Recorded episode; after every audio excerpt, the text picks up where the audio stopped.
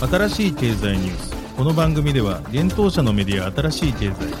ブロックチェーン仮想通貨フィンテックに関する日々のニュース解説を平日毎日音声コンテンツでお届けしています。そして新しい経済ではブロックチェーン仮想通貨に関するニュース解説記事やインタビュー記事学習記事などのたくさんのコンテンツを掲載しております。ぜひ新しいひらがな経済漢字で検索してメディアもチェックしてください。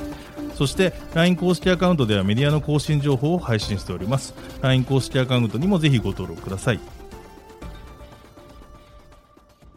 この番組はフィナンシェとデジタルエンターテイメントアセット DEA の提供でお送りします。フィナンシェはスポーツチームやエンタメプロジェクト、DAO などのトークンを購入して支援ができる新しいクラウドファンディングサービス。サッカー J リーグ、野球、バスケなどのプロスポーツチームをはじめ、映画やアイドル、インフルエンサーなど100以上のプロジェクトのトークンがフィナンシェで購入できます。さらに、トークン購入者はプロジェクトに応じたキャンペーン参加や NFT などの特典も。ぜひ iOS や Android でフィナンシェのスマホアプリを入れて新たな応援体験を味わってください。あなたの夢がみんなの財産になる。フィナンシェ。Web3 エンタメで世界ナンバーワンを目指す。DEA が提供する。遊んで暗号資産、ディープコイン、デップが稼げるゲームプラットフォーム。プレイマイニングでは職業をテーマにした。NFT カードバトルゲーム。ジョブトライブスをはじめ。今後多数のゲームがリリース予定です。NFT の事前購入の必要がなく誰でも無料でプレイしてディープコインがゲットできます。さらにプレイマイニング内のマーケットプレイスでゲームで使える NFT の取引も可能。ゲームで稼げるディープコインは日本の暗号資産取引所ビットポイントで取り扱われているので、安心して GameFi を体験いただけます。遊んで稼げるだけでなく、世界の誰かを助けられる Web3 ゲームの可能性。まだ遊んでいない人は、プレイマイニングで検索して、ホームページにアクセスして遊んでみてください。メールアドレスだけで登録できます。新しい経済編集部の大津賀です。はい、本日は7月の13日水曜日です。今日のニュース行きましょう。アニモカブランズ約100億円調達、評価額約8000億円に、ソフトバンクやネイバーら LINENEXT のグローバル NFT 事業へ約13.6億円投資、マルチコインキャピタル約590億円規模ベンチャーファンド設立、ソラナの NFT マーケットプレイスマジックエデン Web3 ゲーム投資部門設立、スペイン、レアル・ソシエダがソシオス .com でファントークン発行へ。e ガーディアン NFT ゲームサポート提供開始。一つ目のニュースはアニモカブランズが約100億円を調達というニュースです。ブロックチェーンゲーム開発や NFT 分野への投資を行うアニモカブランズが7532万ドル、約102.5億円の資金調達を完了したことが7月12日に分かりました。これにより同社の評価額は59億ドル、日本円にして約8029億円となったということです。また今回の資金調達は今年1月18日に行われたラウンドに続くものだといいます。前回は約3.59億ドル、410億円を調達し、評価額は50億ドル、約5 5720億円でした。発表によると今回の資金調達ラウンドに参加した投資家は、リバティシティベンチャーズ、キングスウェイキャピタル、アルファウェーブベンチャーズ、10T ホールディングス、SG スプリング、リミテッドパートナーシップファンド、ジェネレーションハイウェイ、コズミックサミットインベストメンツリミテッドとなっています。なお、調達した資金は戦略的買収、投資、製品開発、人気の高い IP の取得、オンラインユーザーのデジタル財産権促進への取り組みやオープンメタバースの推進に利用していくということです。アニモカブランズはブロックチェーンと NFT を利用して、主にゲームのプレイヤーやメタバースのオンラインユーザーにコンテンツを提供する企業です。オープンシーやダッパーラボ、イールドギルドゲームス、スターアトラス、アクシーインフィニティなど、世界で注目されている NFT 及びメタバース関連企業150社以上に対して積極的に投資も行っています。なお、アニモカは日本国内に戦略的子会社、アニモカブランズ株式会社、アニモカブランズジャパンを設立しています。同社においては今年1月にシードラウンドで MCP アセットマネジメントが組成した IPX1 号ファンドより500万ドルを調達、そしてアニモカブランズから500万ドルの調達をし、合計1000万ドル、当時のレートで約11.5億円の資金調達を完了しています。なお IPX1 号ファンドには講談社、西日本鉄道、三井住友信託銀行などが参画しているということです。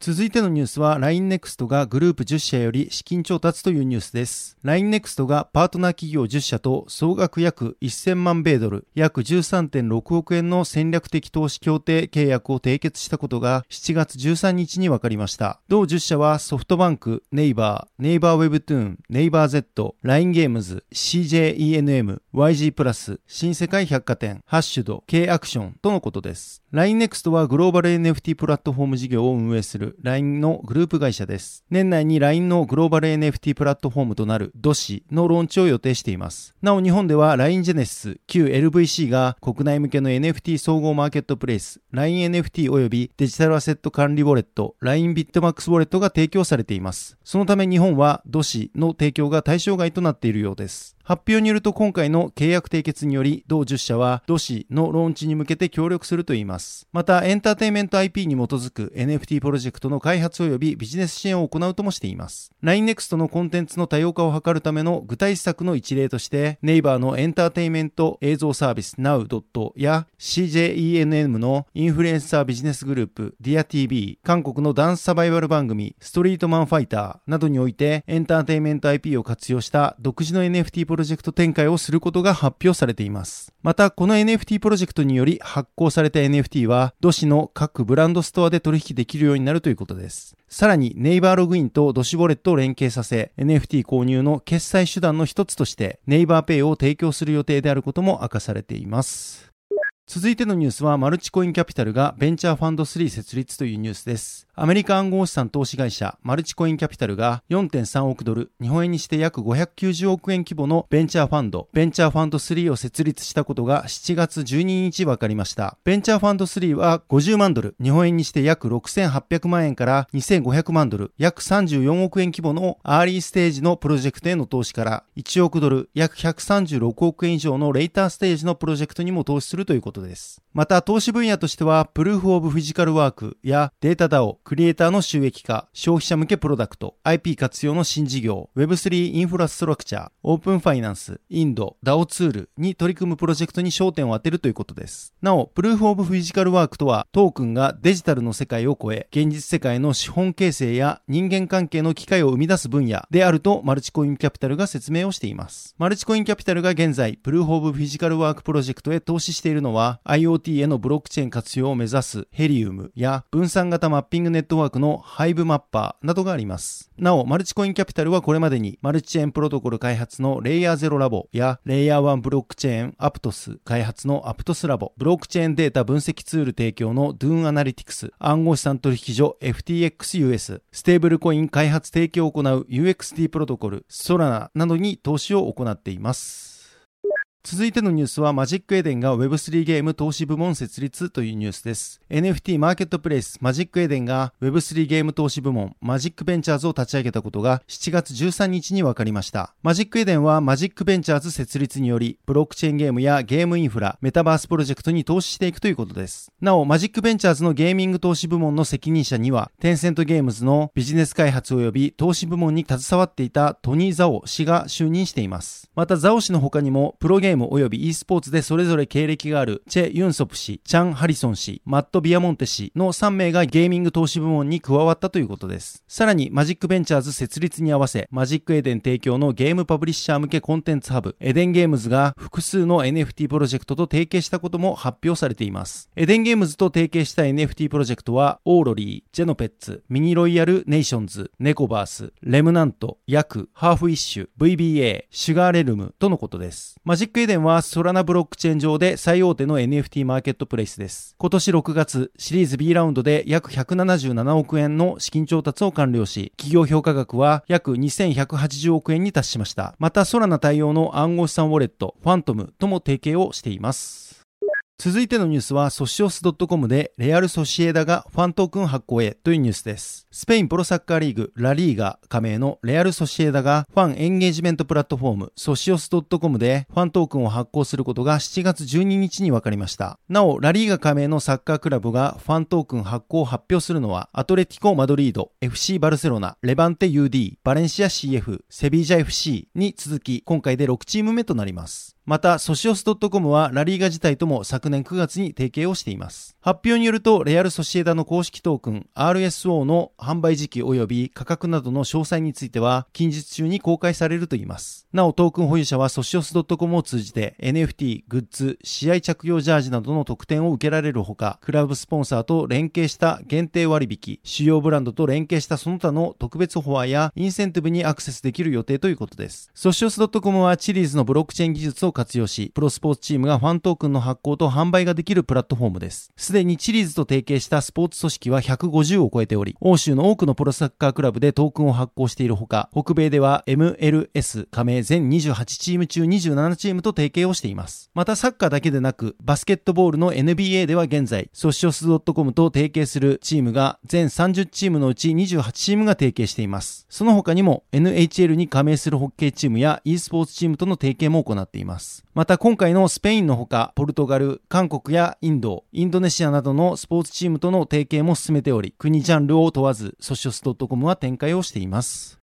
続いてのニュースは e ガーディアンが NFT ゲームサポートを提供開始へというニュースです。東証プライム上場の e ガーディアンが NFT ゲーム事業を包括的にサポートする NFT ゲームサポートを提供開始したことが7月13日に分かりました。発表によるとこのサービスでは e ガーディアンがこれまでゲーム事業者や NFT プラットフォーム事業者に向けて様々な支援を行ってきたノウハウを活かし NFT ゲームに関連する運営サポート、セキュリティ、デバッグを包括的に行うということです。具体的には様々な問い合わせに対応したカスタマーサポートやユーザートラブルを防ぐ投稿監視、ユーザー獲得を目指した SNS 運用代行などのサービスをカスタマイズしながら NFT ゲームの運用を多面的にサポートするといいます。ゲーム運営において Discord を活用する場合は、サーバー構築やロール設定など初期の立ち上げや運用開始後のカスタマーサポートのほか、パートナー企業と連携してイベント企画運営も実施し、ゲームのコミュニティ育成まで一気通貫で支援するということです。また、セキュリティ対策としては、グループ会社と連携し、NFT ゲームの脆弱性診断だけでなく、Discord のセキュリティ運用ルールの策定や、インシデント発生時におけるフォレンジック調査も対応可能だとしています。さらに、NFT ゲームが問題なく動作するのかをテストする多端末検証に加え、ゲーム IP コンテンツの無断出品などの著作権対策についても、グループ企業と連携して、早期検知報告が可能とのことで、ゲーム IP ホルダーの権利保護のみならず、正規の NFT ホルダーの保護にも寄与するということです。イーガディアンは次のように説明をしています。NFT ゲーム市場が近年拡大し続けていますが、初期の立ち上げやコミュニティ活性化のための施策に関するノウハウの不足、ゲームタイトルの立ち上げ、コミュニティ構築後においてもセキュリティ面での対策や NFT マーケットプレス上でのゲーム IP コンテンツの著作権対策など多くの課題があると説明をしています。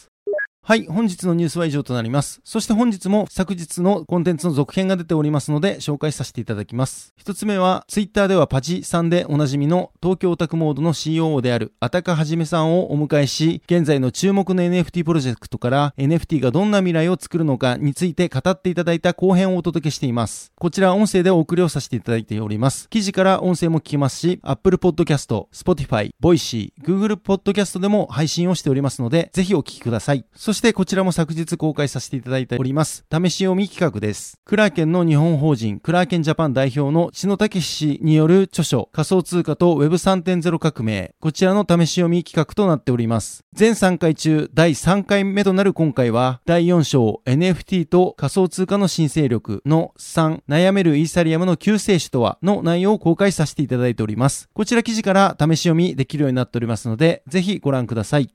はい。このように私たち新しい経済編集部ではブロックチェーン暗号資産に関するニュースを平日毎日ラジオで配信をしております。本日ご紹介したニュース、コンテンツはすべてサイトの方に上がっております。ぜひサイトの方も見に来てください。新しいひらがな、経済、漢字で検索して見に来ていただければと思います。それでは本日はありがとうございました。